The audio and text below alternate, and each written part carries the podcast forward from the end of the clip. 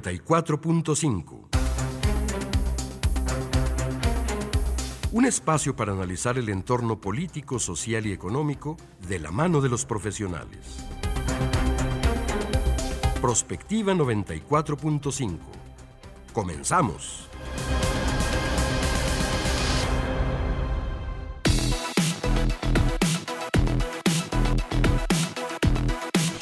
Hola, muy buenos días. Bienvenidos a Prospectiva 94.5. Muchísimas gracias por estarnos acompañando esta mañana de jueves. Ya estamos a un pasito del fin de semana, semana corta además, jueves 17 de agosto de este año 2023.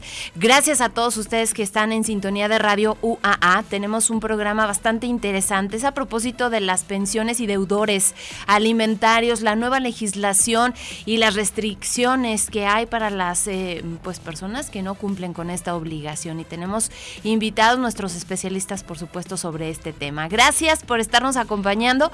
Como todas las mañanas, me da mucho gusto saludar a mi compañera en la conducción, María Hernández. ¿Cómo estás, Mari? Buenos días. Muy bien, Leti, muy buenos días. Muy contentos de estar nuevamente aquí en Prospectiva 94.5 y pues con un tema que me parece que es muy interesante y, que además es muy importante que, la gente conozca sobre cómo está la situación y qué puede hacer en cualquier caso que se presente. Hay un montón de personas que están en esta problemática y no se acercan a las instancias para poder sobrellevar, sobre todo porque es un tema que va de la mano con lo emocional involucrando a los hijos. Entonces, pues es una, es una cosa bastante complicada, pero sí, definitivamente los papás no pueden deslindarse de estas responsabilidades y bueno, pues hoy vamos a platicar a propósito. Gracias a Checo Pacheco que nos está apoyando en los controles técnicos, a Juanita Salas también en la transmisión en vivo en Facebook y bueno, pues si les parece, vamos a iniciar la línea, perdón, la línea de comunicación 449-912-1588 en Facebook y también si nos quieren llamar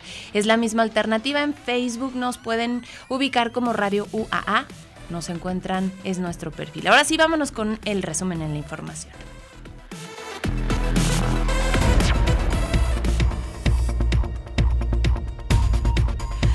Y bueno, una muy buena noticia concluyó la rehabilitación de la segunda etapa en el tercer anillo y a partir de ahora comenzará una nueva etapa de mejora en Avenida Siglo XXI en el tramo que comprende de Mariano Hidalgo a la calle Misión de San Margarito. De acuerdo a la información de la Secretaría de Obras Públicas, el 40% de los carriles centrales de esta avenida han sido reparados y el 60% restante, junto con las laterales, se arreglarán a lo largo de los próximos cuatro años de esta administración. En el evento de inauguración de la segunda etapa, la gobernadora Teresa Jiménez anunció un proyecto de construcción de un distribuidor vial en el tercer anillo en el cruce con la salida a México, muy importante para la fluidez vehicular. La verdad es que esta obra ya era muy necesaria, de verdad. Eh, ahora sí que con el libramiento, pues como que sí, más transporte pesado utiliza esta alternativa, pero antes, pues, ¿qué te gusta, Mari? Cada seis meses había que rehabilitar. Todo el tercer anillo prácticamente. parecía zona minada. Ajá, exactamente. Y bueno, yo creo que también lo de la, del distribuidor vial pareciera ser una buena noticia. Ojalá que se logre porque también daría pues una importante fluidez a toda la salida a México, como fue también el, el que se construyó acá en la salida a Zacatecas, que sin duda pues sí vino a agilizar muchísimo, el tránsito en esta zona. Así es, una obra también muy esperada, este otro distribuidor y la verdad es que mira, yo vivo por ese rumbo y sí, efectivamente a partir de su construcción ya mm, pues mucha gente dejamos de batallar, sobre todo horas pico, que era terrible poder salir de este punto. Y bueno, pues ahora sí que gracias a esto, eh, pues ya la gente puede transitar, sobre todo por los parques industriales que hay en el norte, que bueno, y eh, muchos fraccionamientos que se empezaron a construir también cerca ya de San Francisco de los Romos, Jesús María, y pues toda la zona ahí de la Constitución, etcétera. Toda esa zona, exactamente. El día de ayer el ex canciller Marcelo Ebrard lanzó acusaciones y exigió a la dirigencia de Morena hacer cumplir los acuerdos firmados para la contienda interna. Aseguró que existen encuestas pagadas para favorecer a Claudia Sheinbaum, además de mega acarreos a los eventos de la ex jefa de gobierno y el apoyo de la Secretaría de Bienestar. Escuchemos. Lo que estamos viendo ahorita, están usando masivamente a la Secretaría del Bienestar en todo el país Están utilizando las brigadas para decirle a la gente que el presidente quiere que sea Claudia. Están haciendo un acarreo de veras monumental. ¿Por qué? Esa es la pregunta. ¿Por qué? Por lo que acaban de ver. Porque si fuese cierto que llevan 10, 20 puntos de ventaja, 15 o 5, los que fueren, no estaríamos viendo lo que estamos viendo. Tanto el dirigente Mario Delgado como Alfonso Durazo, responsable del proceso, apuntaron que nada ni nadie se, se, interpondrá en este proceso y que la dirigencia ha actuado de manera imparcial y transparente. A las acusaciones de Brad se sumó esta mañana el hermano del presidente Pío López Obrador, que en un video de TikTok acusó de un proceso viciado y prácticas similares a las del PRI de los ochentas. Pues habría que ver también si el presidente reacciona a este tema hoy en la mañanera y pues si le pone un estate quieto al ex o bien pues lo apoya de alguna manera. Y yo creo que también, eh, pues al parecer están jugando otra carta que podría ser el que él se vaya a otro partido y pues ahí terciar la elección y también hacer de alguna manera eh, que algunas personas que han pensado en apoyar al Frente Amplio Opositor, pues ahora puedan apoyar al canciller Marcelo Ebrard, ¿no? Fíjate que yo he escuchado varios comentarios de analistas políticos que Movimiento Ciudadano todavía no define al candidato. Hemos escuchado que está el gobernador de Jalisco y el de eh, Nuevo León pero no parece que sean cartas fuertes. Entonces, vamos a ver qué es lo que sucede con la encuesta y yo creo que si Marcelo Ebrard no está a gusto, pues pudiera ser que se vaya a Movimiento Ciudadano. Son puras especulaciones, no hay pues nada. Sí, pero yo creo que al final de cuentas sería decisión finalmente del presidente, es no lo que él vaya a hacer. Pues este caso que ha conmocionado, yo creo que no solamente a la gente que hemos eh, dado seguimiento de estos chicos allá en Lagos de Moreno, sino también a nivel internacional y es que se han filtrado imágenes, información, pues ahora sí que muy escalofriante. Si ustedes vieron el video, bueno, hay gente que de plano no pudo pues terminarlo porque sí es una cosa brutal. La Fiscalía de Jalisco dio a conocer que fue ubicada ya asegurada una finca en la colonia Orilla del Agua, aparentemente relacionada con esta desaparición de los jóvenes en Lagos de Moreno. En el cateo se encontraron mucha sangre, calzado que presuntamente pertenecieron a los desaparecidos. Por su, parte, por su parte, el gobernador de Jalisco, Enrique Alfaro, en una conferencia de prensa, pues ahí apuntó que existen avances en las investigaciones, dijo que el caso está relacionado con la delincuencia organizada por lo que llamó a la FGR a tomar cartas en este asunto. El día de ayer también, al finalizar la conferencia de prensa matutina, reporteros interpelaron al presidente de la República sobre el caso de estos cinco jóvenes desaparecidos y el jefe del Ejecutivo regresó a los micrófonos a contar un chiste tras la polémica por esta respuesta en redes sociales. El día de hoy el presidente inicia su conferencia acusando manipulación. Como a ustedes les consta, al final de la conferencia empezaron a gritar, no escuche nada, así lo aseguro sin ningún fundamento, de manera perversa, sostuvieron todo el día de ayer en la presa vendida y alquilada de que yo me había burlado cuando me preguntaron sobre los jóvenes que asesinaron, desaparecieron en los altos de Jalisco. Toda una mentira, una infamia. Ellos son capaces de todo, yo no no somos iguales. No me puedo burlar del dolor, de la desgracia de los demás. Nunca lo he hecho. Sobre este mismo caso, el diario El Universal el día de hoy publica una nota en la que se asegura que al menos dos días antes de desaparecer, dos de los cinco jóvenes de Lagos de Moreno habían contactado a una persona conocida de ellos que tenía contacto en un call center en busca de un trabajo temporal como seguridad privada de acuerdo con información en poder de las Fuerzas Federales de Seguridad. Las fuentes consultadas por ese diario apuntan a que los jóvenes quedaron de verse en la feria del pueblo con estas personas. Los informes refieren además que uno de ellos con las que iban a reunirse es identificada como, como autoridad, por las autoridades perdón, como operador del cártel Jalisco Nueva Generación en Lagos de Moreno y en Encarnación de Díaz. Y bueno, pues ahí surge otra línea por la que las autoridades tendrán que investigar este caso. En información internacional, se reinició en Maui la reapertura de escuelas públicas y el tránsito en una importante vía de acceso, con lo que se comienza a normalizar la vida en esta isla ya en Hawái.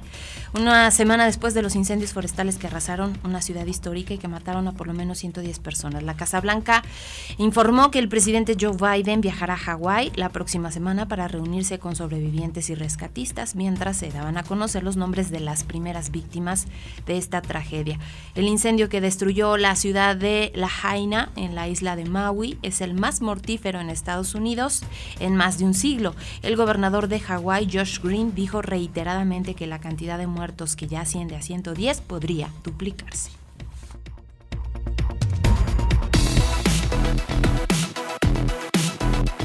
Comunícate al WhatsApp al 449 912 1588. Búscanos en Facebook como Radio UAA o en Instagram, Radio UAA 94.5 FM.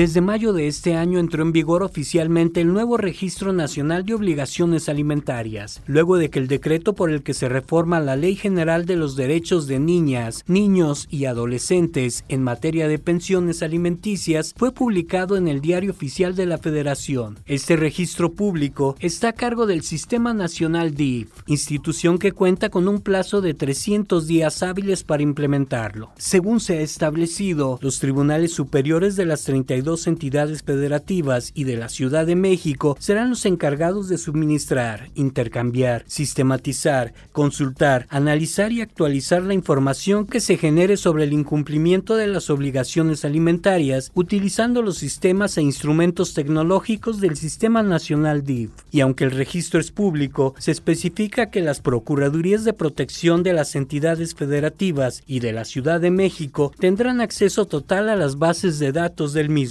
el registro de un deudor moroso se llevará a cabo luego de que así lo solicite un juez o una autoridad responsable del fuero local, según se especifica en el Diario Oficial de la Federación, una vez que una persona a quien por su cargo corresponda proporcionar informes sobre la capacidad económica de los deudores alimentarios, está obligada a suministrar los datos exactos que le solicita el juez o la autoridad responsable del fuero local, pero de no hacerlo, será sancionada y tendrá que responder solidariamente para el pago de los daños y perjuicios que cause al acreedor alimentario por las omisiones o informes falsos. Así, todos los deudores alimentarios deben informar en un máximo de 15 días hábiles al acreedor alimentario, al juez o a la autoridad responsable cualquier cambio en su empleo, la ubicación de este y el puesto o cargo que desempeñará, a efecto de que se actualice la pensión alimenticia decretada. Parte de esta reforma contempla que los tres órdenes de gobierno dispongan de lo necesario para establecer como un requisito la presentación del certificado de no inscripción en el Registro Nacional de Obligaciones Alimentarias para diversos procedimientos y trámites. ¿Cómo funciona este registro? ¿Cuáles son las sanciones para los deudores alimentarios? ¿Y de qué forma se implementan las medidas restrictivas? Hoy profundizaremos sobre esto con nuestros especialistas en Prospectiva 94.5.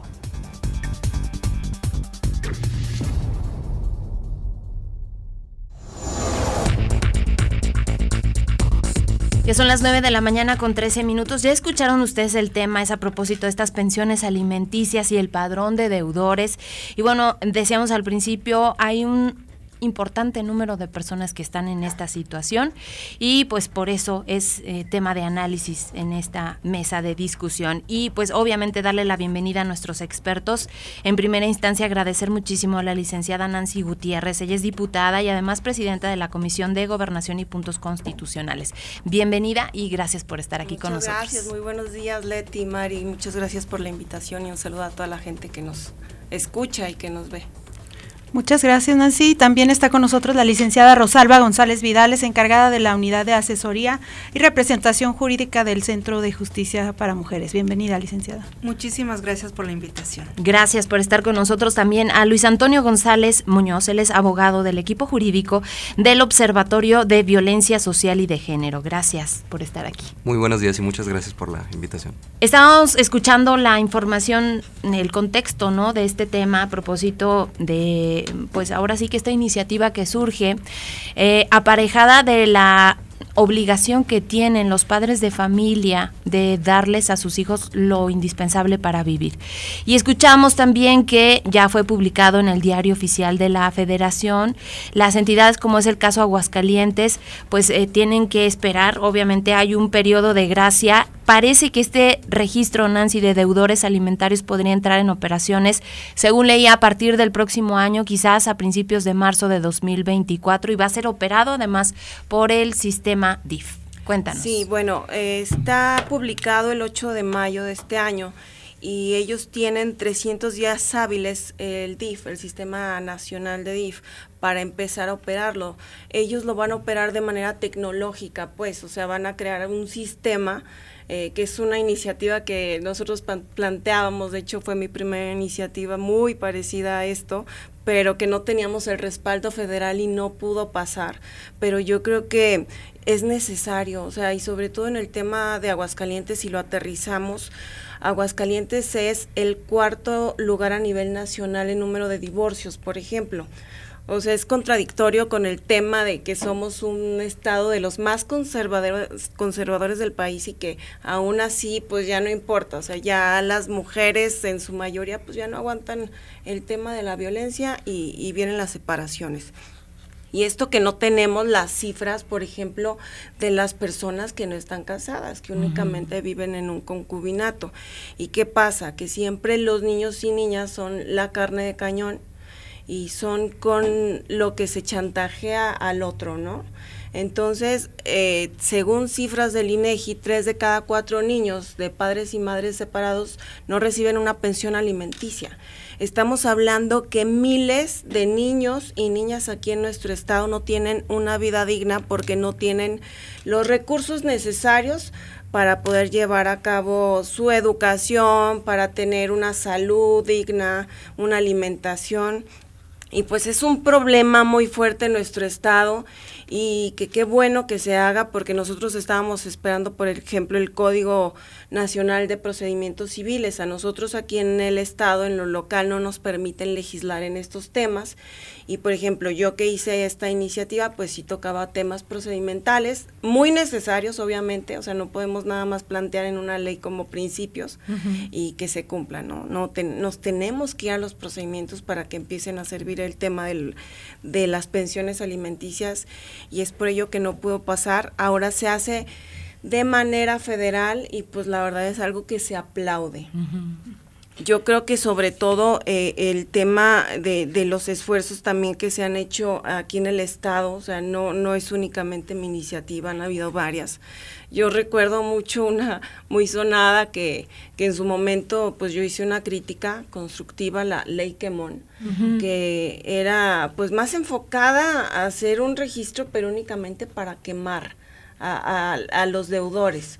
Y pues, ¿qué pasa? Que esto no sirve, o sea, y que era inconstitucional porque pues también eh, los datos personales de las personas no podían ser exhibidos y luego pues quemabas tú al deudor y pues, ¿qué pasaba? Que se iban en contra todavía de, de la, de la mamá y pues decían, pues ahora menos te doy, ¿no? Y, y pues no pasaba nada, al contrario pues siempre jugando con los niños y niñas con, sus alimentos, que los alimentos pues no únicamente tienen que ver con comida, los alimentos pues va desde la educación, la salud, la recreación y muchas otras cosas que necesitan los niños para pues para tener la, la vida digna que, tanto queremos aquí en el estado, ¿no? Me gustaría que entráramos un poco al tema de las madres. ¿Qué tanto implica para una mujer, sobre todo porque son las que se quedan finalmente con los hijos, para una mujer separada, divorciada o madre soltera, eh, tener con ella la manutención de los hijos, su cuidado, etcétera, y qué tanto no se llega a estos acuerdos en donde se obligue a dar una pensión alimenticia. Miren, desde acá, desde el Centro de Justicia para Mujeres, lo vemos todos los días. Acuden las mujeres, como le decía la licenciada Nancy, acuden las mujeres ya por la cuestión de querer salir de ese tema de, de violencia o del ámbito de violencia acuden y una de las funciones que hacemos nosotros como representación legal es llevar los divorcios. Tenemos compañeras de mediación del Poder Judicial con las cuales se lleva un convenio. El requisito que nosotros pedimos es que sea voluntario el trámite. Eh, muchas ocasiones sí acuden los señores, pero a mitad del proceso se desisten, sobre todo cuando llegan al punto de la pensión, cuando hay que negociar cuánta es la cantidad que se les va a dar. Aún así ellas dicen, ¿sabes qué? Ya con tal de que me des el divorcio, dame lo mínimo. Pues cuánto es lo mínimo que tú pides, lo que tú quieras aún así ellos se desisten y no se lleva a cabo, el trámite con nosotras. Eh, o igual, ya una vez llevado el tema de divorcio, regresa nuevamente con nosotras las señoras porque nos van a comentar que no les han depositado. o que lo hicieron con toda la intención y con todo el dolo de salirse de los trabajos. Es impresionante que en ocasiones ellos tienen un buen ingreso, un buen trabajo y prefieren dejarlo con tal de no depositar la cantidad y en ocasiones es una cantidad muy pequeña y claro que vemos estas mujeres como se parten en cinco pedacitos o en más cuidando niños, llevándolos, los reparten, piden permisos en los trabajos, las terminan corriendo de los trabajos porque son muchos permisos. Es una situación que nosotras vemos, contamos con bolsa de trabajo, pero claro que eh, cuando se les ofrece las vacantes que hay, son situaciones que ellas dicen, ay, no podría haber la oportunidad de salirme a medio tiempo para llevar niño y traerlo, recogerlo, o terminan pagando quien los recojan y claro que ahí se les va el posible dinero que ellas anden ingresando. Claro, yo veo muchos escenarios, Antonio, desde donde las mamás, a lo mejor saliendo de esta situación de violencia y con tal de ya no darle más largas a este proceso que emocionalmente es muy complicado. O sea, es que aquí son dos puntos fuertes, el tema económico, pero además lo emocional. Entonces, en una separación, en un divorcio, a lo mejor una madre soltera, pues tiene que lidiar con todo esto y además, pues con lo que están enfrentando sus hijos.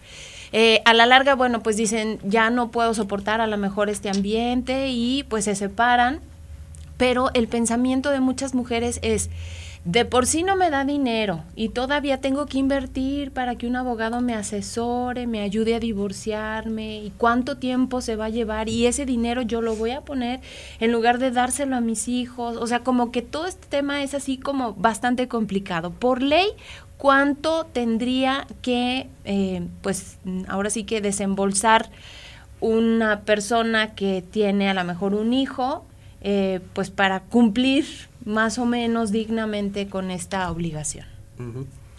Sí, bueno, el, Código Civil establece un principio que creo que en todas las entidades se maneja eh, similar, de manera casi idéntica, que es el principio de proporcionalidad. Entonces, los códigos civiles no nos establecen una cantidad específica, nos hablan de un principio en donde eh, es en, la medida de las posibilidades del deudor y obviamente eh, conforme a las necesidades del acreedor o de los acreedores. Entonces, ya en la práctica los jueces como están interpretando eso es, ok, si tú tienes un trabajo donde percibas un salario, te voy a fijar un porcentaje de, ese salario. Eh, aquí en Aguascalientes se está manejando aproximadamente del 20, el 20% por, por hijo. Eh, es un estimado porque puede ser el 15, puede ser el 30, el 40, depende de las circunstancias. Pero sobre todo cuando hay pluralidad de, de acreedores, cuando hay varios hijos, sí lo manejan aproximadamente como en un 20%.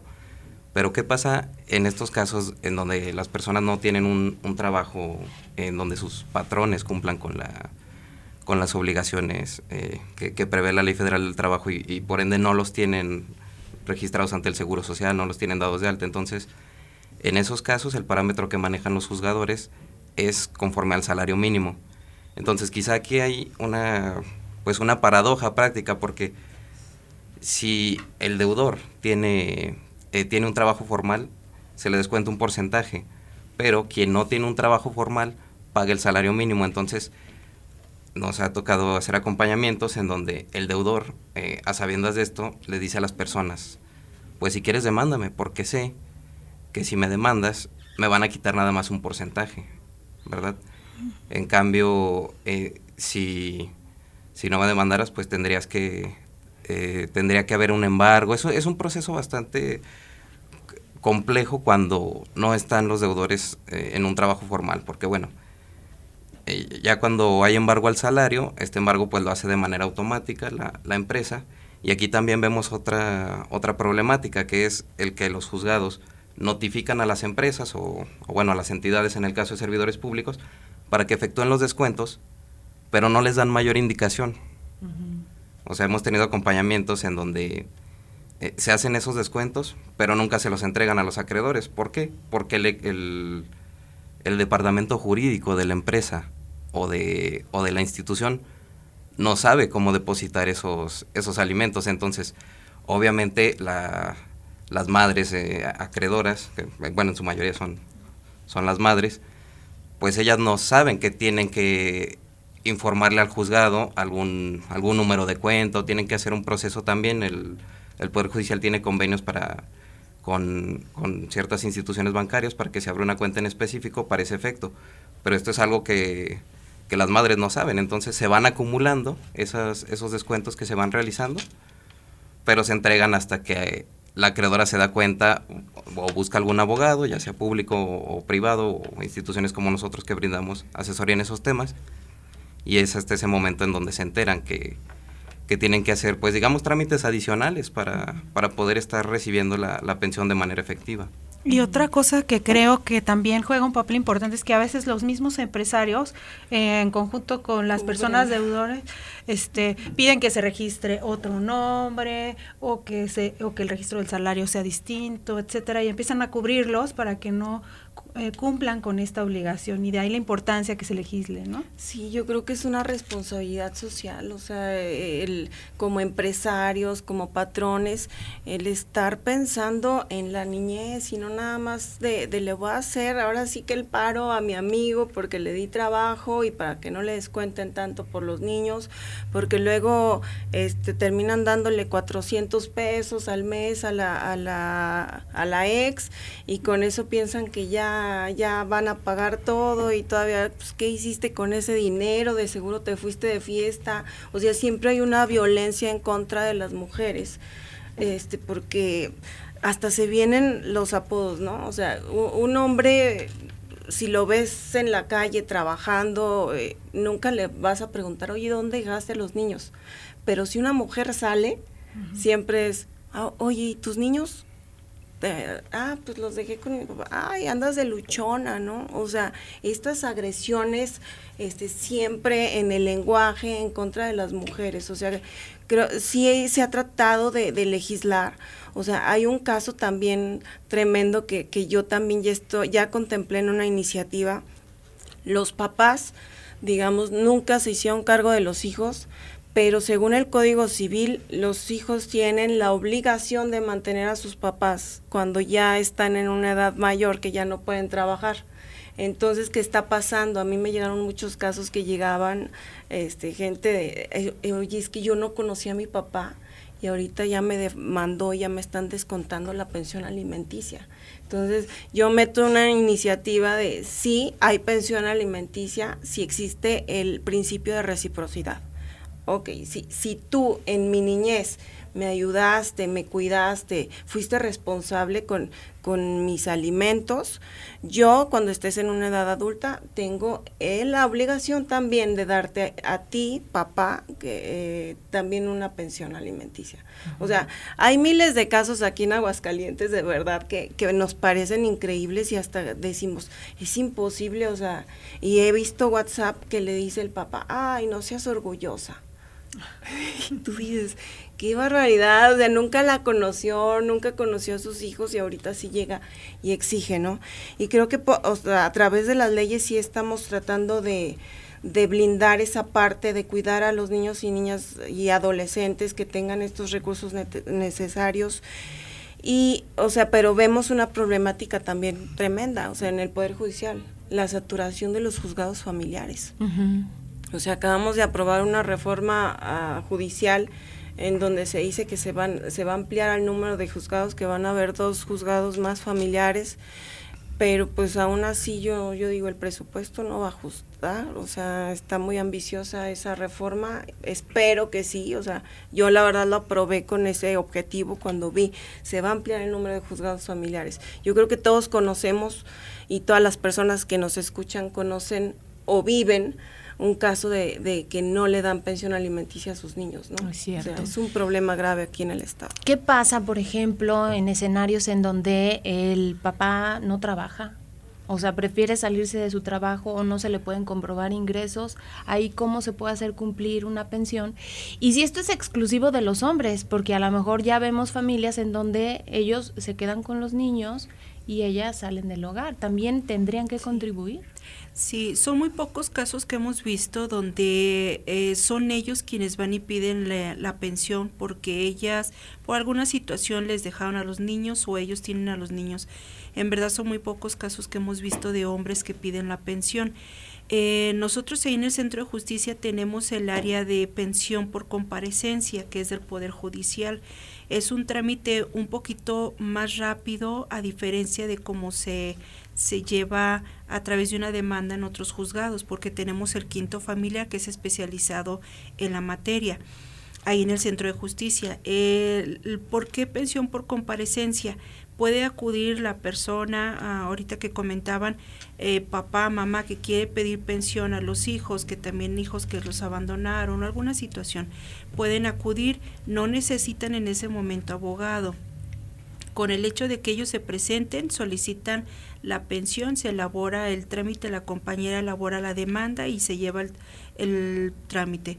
O si mamá, eh, ahorita papá se fue de la casa, los abandonó, puede acudir en ese momento, no necesita abogado, puede acudir al centro de justicia, al área de pensiones para iniciar su trámite de pensión por comparecencia, es decir, yo estoy viniendo a comparecer que necesito pensión.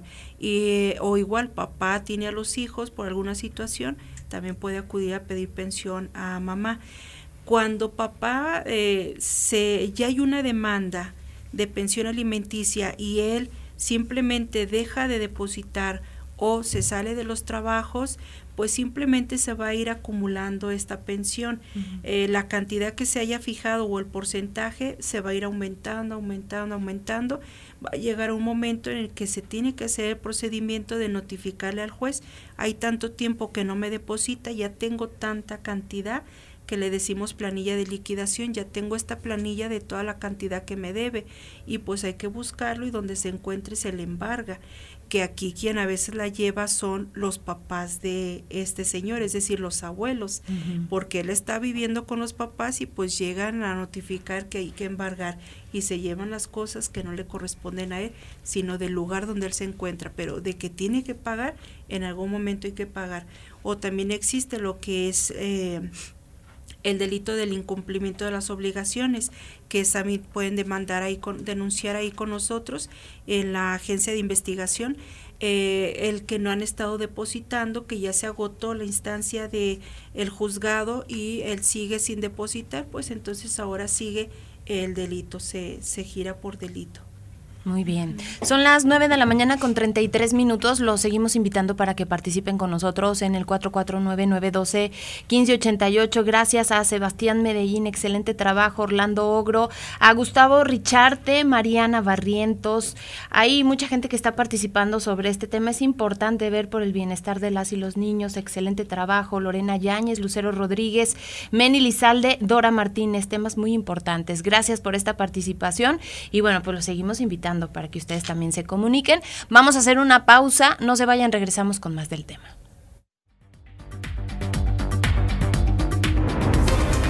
Prospectiva 94.5.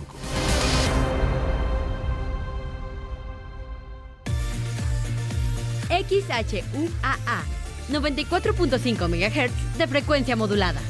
Estudios y oficinas en el edificio 14 de Ciudad Universitaria. Aguascalientes, México. Radio UAA, proyección de la voz universitaria. Si vas a realizar algún trámite en tu módulo de atención ciudadana, como inscribirte al padrón electoral, actualizar tu domicilio o corrección de datos personales, solo necesitas tres documentos. Una identificación con fotografía, un documento que acredite tu nacionalidad mexicana y un comprobante de domicilio reciente. Conoce más detalles de lo que necesitas para cada tipo de trámite en INE.mx o INETEL 804 33 2000. Mi INE es valioso porque mi INE nos une. Si no quieres quedar peor que una piedra, mejor no consumas crack o piedra. Consumirla daña tu cerebro y tu corazón, causando ansiedad y paranoia. Ahora el narco le añade fentanilo para engancharte desde la primera vez. Y el fentanilo mata. No te arriesgues. Si necesitas ayuda, llama a la línea de la vida 800-911-2000. Secretaría de Gobernación. Gobierno de México. Oye, ¿sabías que en nuestra universidad se presenta el Festival de Cine Europeo? ¿Qué? ¿Cuándo? ¿Dónde? En el Auditorio Doctor Pedro de Alba, del 16 al 20 de agosto. ¿Y a qué horas son las funciones? Todos los días a las 6 de la tarde. Y lo mejor de todo, la entrada es libre. Solo tienes que registrarte en las redes sociales o en taquilla media hora antes de cada función. ¿Y qué estamos esperando? ¡Vamos! Oye, espérame. Festival de Cine Europeo en Cinema Universidad. Son las 9 con 35 minutos. Prospectiva 94.5.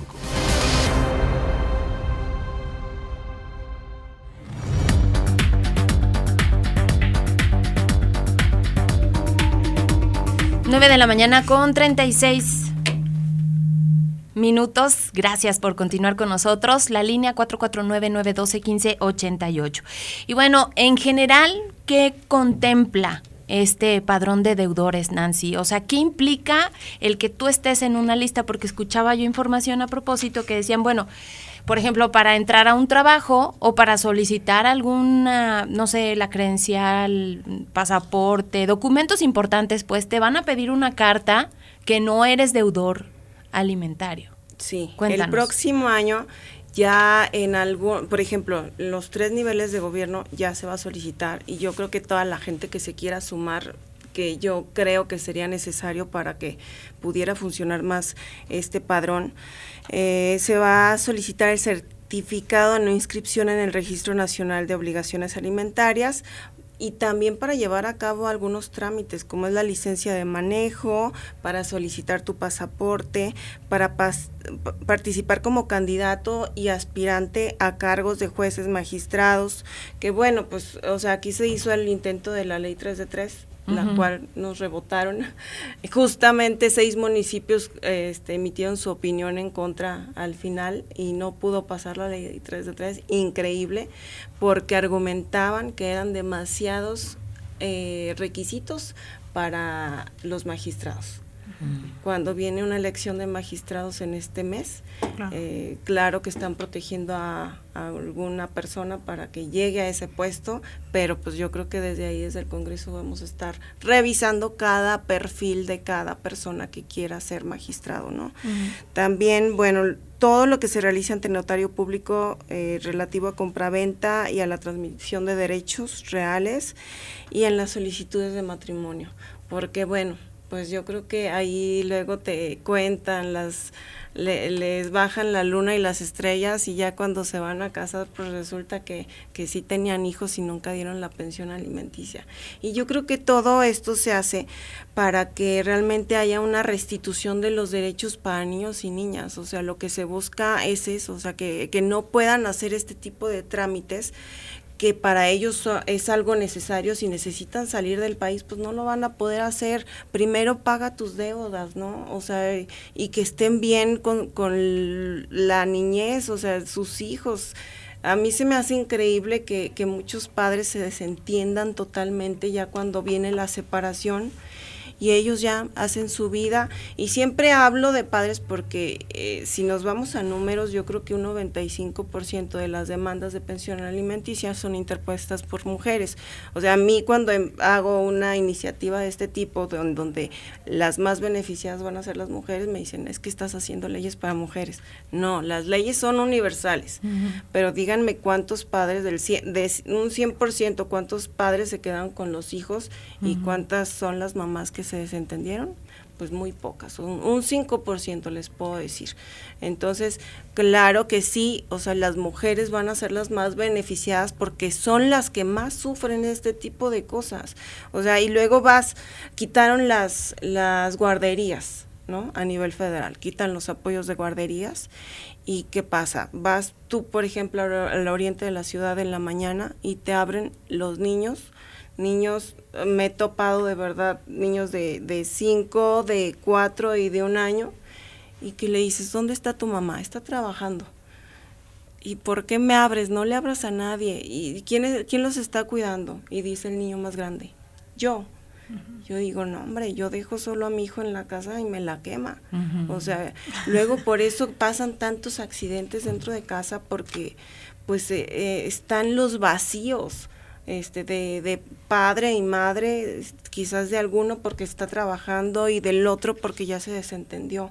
O sea, luego vemos también la cifra de, de los números de demandas de convivencia, cómo baja. O sea, las demandas de convivencia normalmente las pelean los papás, pero es allá abajo de un 70% de, de pensiones, bajó a un 30%.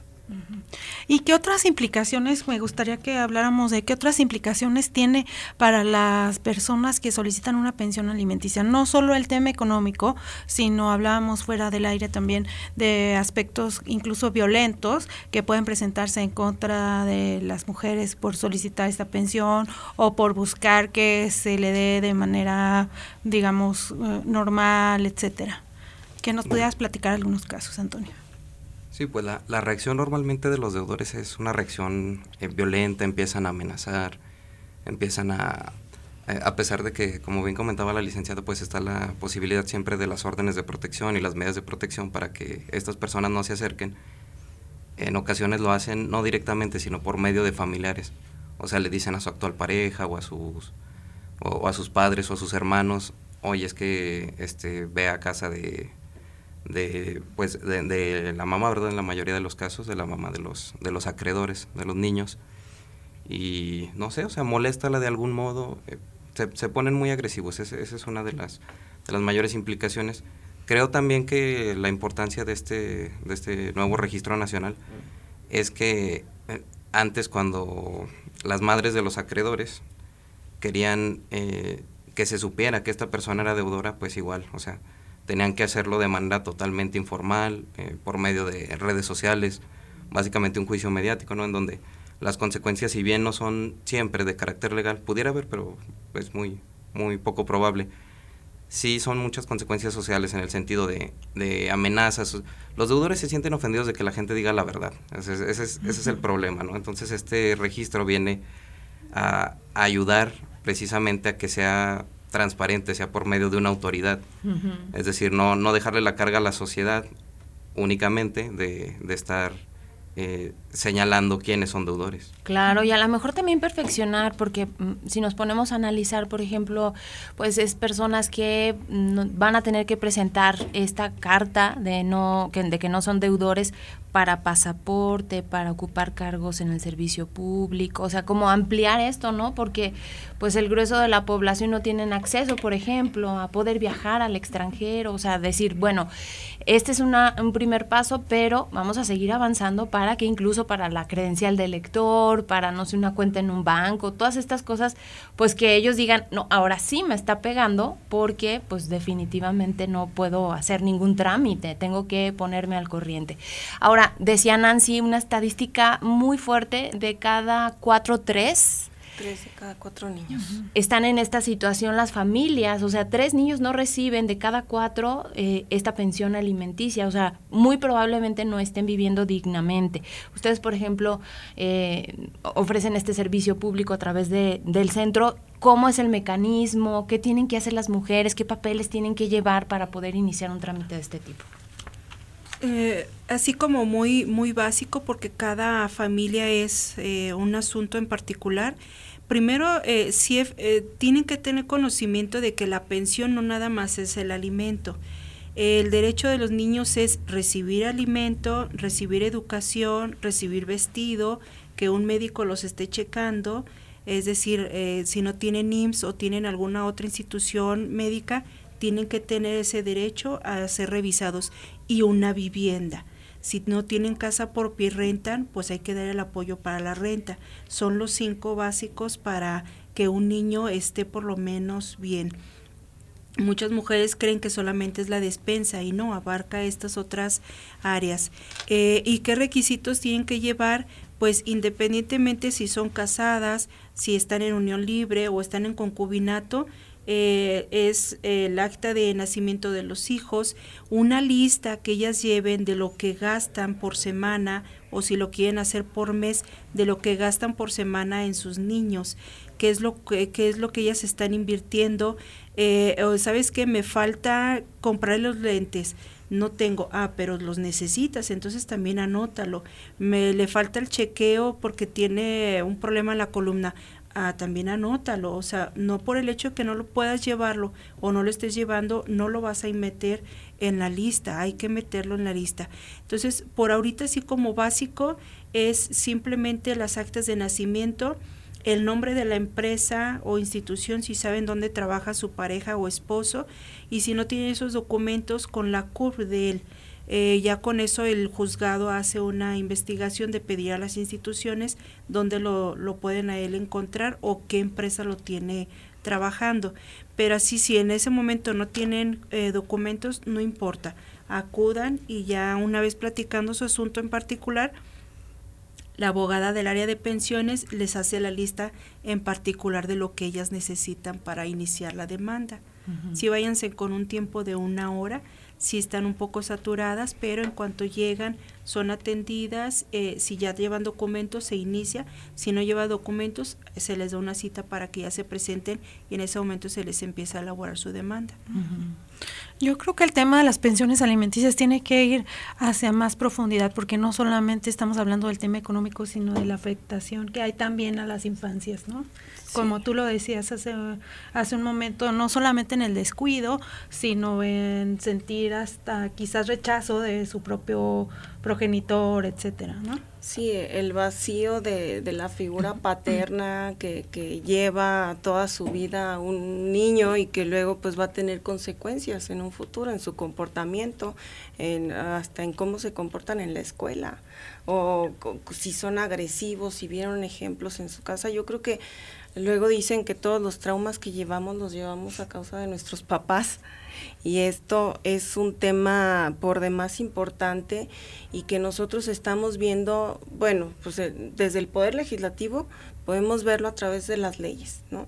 O sea, cómo, cómo evitar que de lo civil se pase a lo penal, porque ya es bien frecuente. Eh, que ya no se pudo llevar a cabo una conciliación, ya no se pudo llevar a cabo la convivencia y pues ya al final el papá se enojó con la mamá, entonces ya no te regresó a los niños, entonces la mamá va y lo denuncia por extracción de menores, entonces ya el proceso ya cambió, ya se fue a otro plano y, y la verdad es que nosotros estamos viendo cómo desde lo civil este, se puede evitar que ya se vaya a lo penal.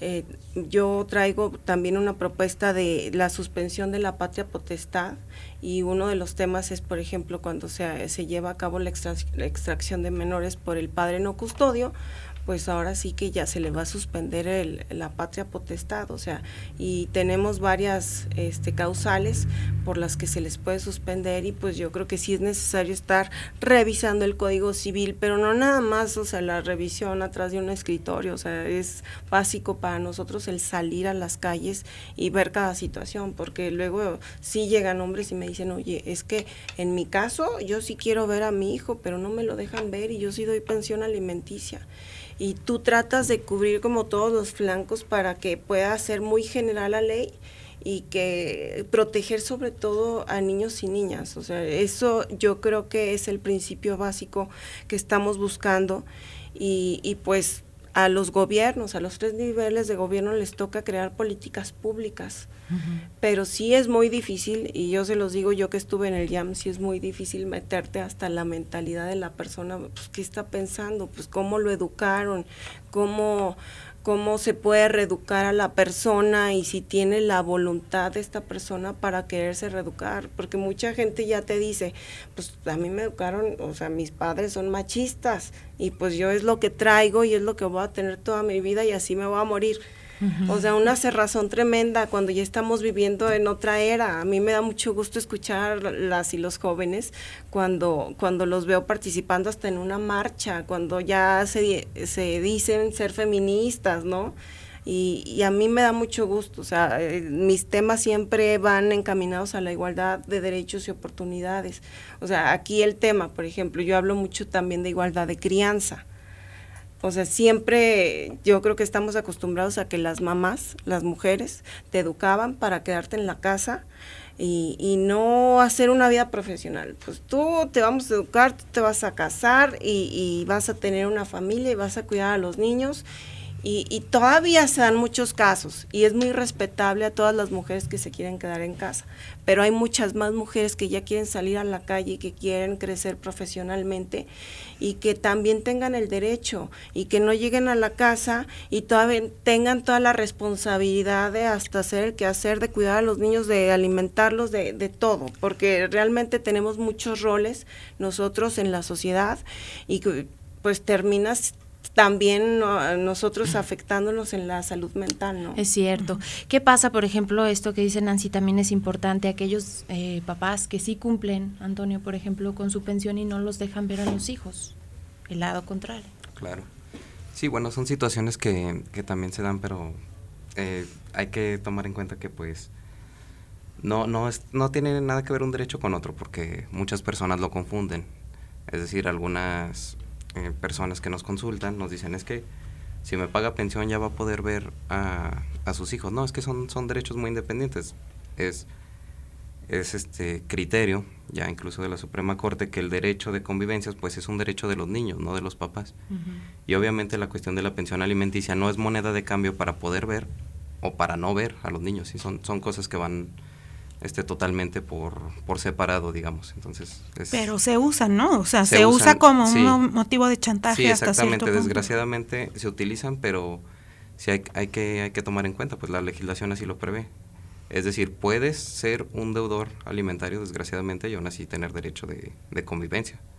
Eso es algo que, bueno, en estas reformas tampoco se contempló, tampoco se contempló exactamente, uh -huh. por, por desgracia. Bueno, pues ya estamos casi concluyendo este espacio. Yo quisiera eh, pues pedirles a cada uno de ustedes algún comentario como conclusión. Por ejemplo, ustedes pues desde la asociación también ven muchos casos violencia y decíamos al principio pues a lo mejor las mujeres como que desisten por el tema de que el proceso se hace muy largo, porque hay mucha violencia, porque tienen que incluso pues solicitar medidas restrictivas. Entonces es como un escenario de por sí complicado y todavía le agregas todo esto, pues más dramático, especialmente para los menores, ¿no? Entonces, por ejemplo, ustedes desde la asociación que nos pudieras dar como a manera de conclusión alguna perspectiva, cómo se pueden acercar además para pedir apoyo, porque también es gratuito y sobre todo, pues el tema económico también es importante en las familias. Sí, claro. Bueno, en la asociación trabajamos más en la, en la parte de, de violaciones a derechos humanos, de víctimas de delito, pero desde luego, como bien decía la licenciada, hay ocasiones en donde el incumplimiento de esos alimentos pues puede llevarse a la vía penal, porque está, está previsto como un delito. Entonces es en estos casos en donde pudieran acercarse, de todas maneras, si tuvieran que consultar con nosotros sobre cualquier tema que, implique violencia, aunque sea de la rama familiar, pudiéramos eh, asesorarlas y canalizarlas con, la, con las eh, instituciones y autoridades correspondientes. Pues bueno, la página del, del observatorio ya está en Facebook, Observatorio de Violencia Social y de Género, y también ahí podrán encontrar los números de contacto para pues para que le manden mensaje ya sea al equipo jurídico o a la directora y los, los estarían canalizando con nosotros.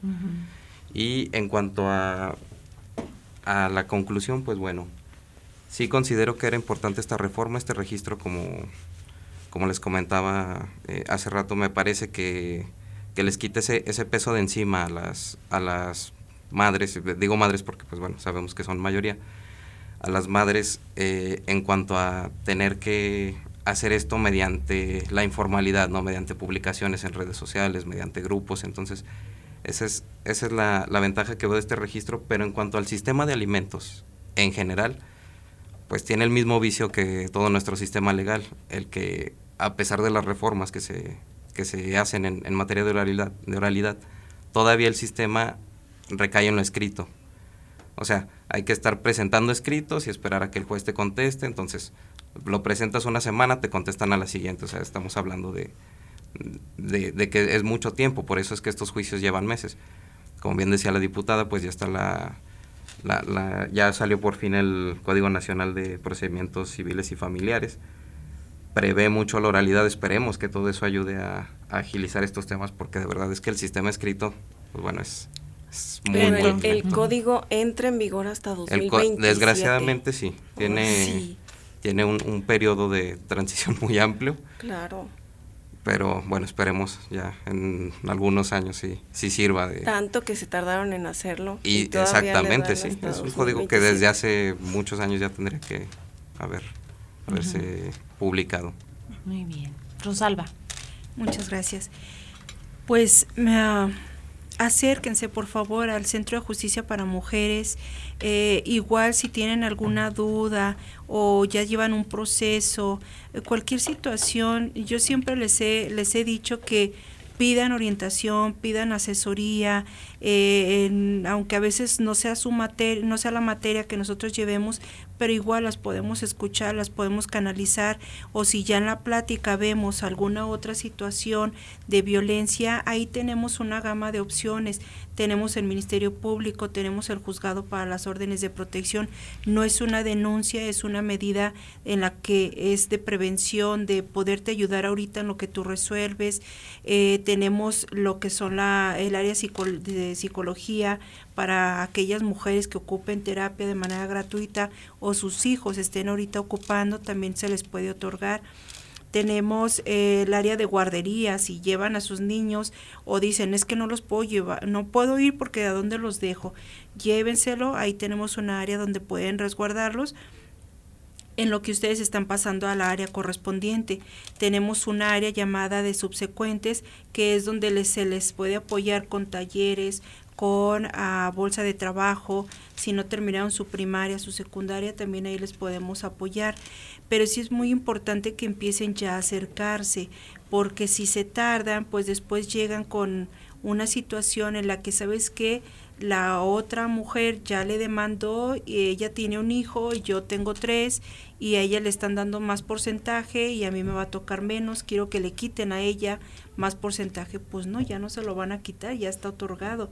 Entonces, ahora sí que pues hay que acercarse para que no se vaya siendo una bola de nieve la situación en la que ellos se encuentren.